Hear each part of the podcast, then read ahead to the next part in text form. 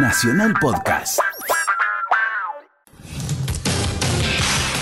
Falleció Juan Alberto Badía. Bueno, una noticia realmente muy triste. 29 de junio de 2012. El día que la radio se quedó sin voz. Badía muere a las 12.10 de esta noche en el Hospital Austral de Pilar. Trascender es seguir viviendo. ¿Eh? Digo yo, que no sé nada. Juan Alberto Badía sabía que transcurrían sus últimos tiempos en aquella ceremonia de entrega de los Martín Fierro de 2012. Recibió el premio a la trayectoria en compañía de su hermana, Marisa.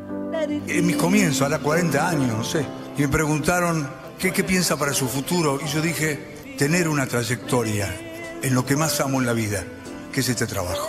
Gracias a mis seres más íntimos, gracias a todos, muchas gracias, Atra, estoy feliz.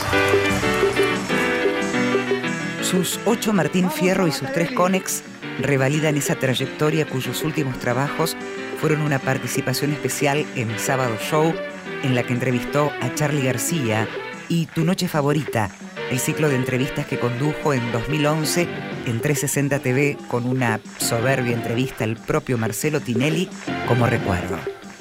¿Vos te pusiste así como un límite de gratitud y generosidad para conmigo? ¿O esto va a seguir así hasta que yo...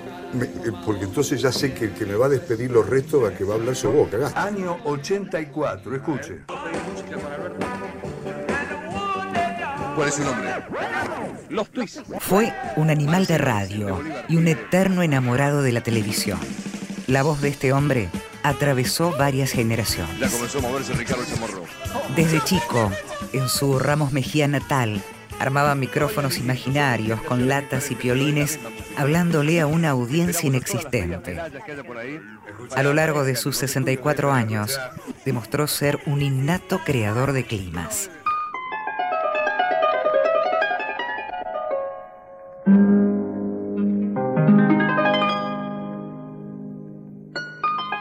Fue pura magia de radio.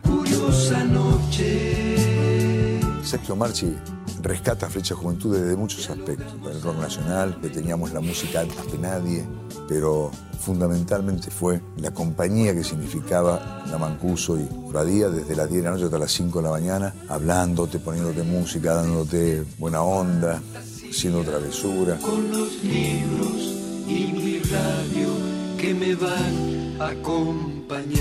Su primera suplencia como locutor fue en Radio Antártida. Más tarde vendrían Mundo, Rivadavia y Del Plata.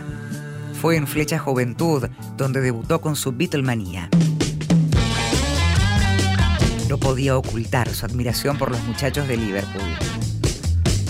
Y se dio el lujo de entrevistar a Paul McCartney en París antes de su primera gira por Argentina. Hicimos la mitad del reportaje, él hablando en inglés, yo en español. Él había aprendido español en el colegio y yo el inglés no entiendo. Así que hicimos el reportaje de traducción simultánea. a este McCartney que pasó por tantas. ¿Qué lo formó? ¿Esa mamá que lo dejó a los 14 años? ¿Su papá?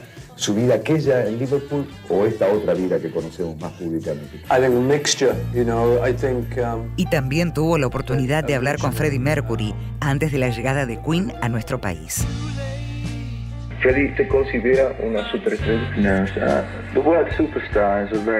Y en los I mean, 80 it's overly llegó la consagración. Badía y compañía fue el programa ómnibus que se convirtió en una cita ineludible sábado tras sábado. Desfiló por allí todo lo nuevo del rock nacional. Allí tuvieron su primera vez Cerati, el flaco Espineta, Charlie y tantos más que creyeron en la apuesta de Juan Alberto. Fue el padrino del rock nacional. Badía marcó un capítulo aparte en la historia de los medios de comunicación a lo largo de más de tres décadas. Nada lo paró. Trabajar era su mejor terapia. Llegó el fenómeno. Llegó Charlie García. Marcelo Tinelli, su hijo dilecto en la profesión, lo convocó para un segmento de entrevistas especiales por Canal 13. Y Badía partió en la madrugada del 29 de junio de 2012.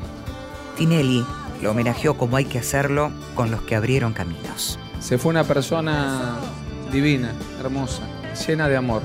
Lo único que puedo decirles es que se fue en paz. Fue una producción de contenidos. Radio Nacional